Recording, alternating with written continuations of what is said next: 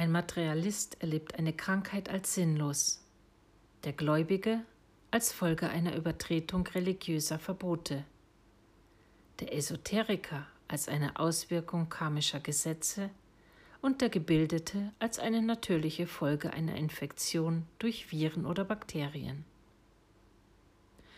Doch egal wie jeder seine Krankheit erlebt, Krankheit ist letztendlich eine Wirkung, der eine entsprechende Ursache vorausgegangen ist. Ich erkenne und achte die Gesetze der Natur, denn ich weiß, dass sie einen Teil zu meiner eigenen Gesundheit beiträgt. Genauso erkenne ich, dass mein Körper selbst ein tiefes Bewusstsein besitzt und frage ihn daher intuitiv um Rat.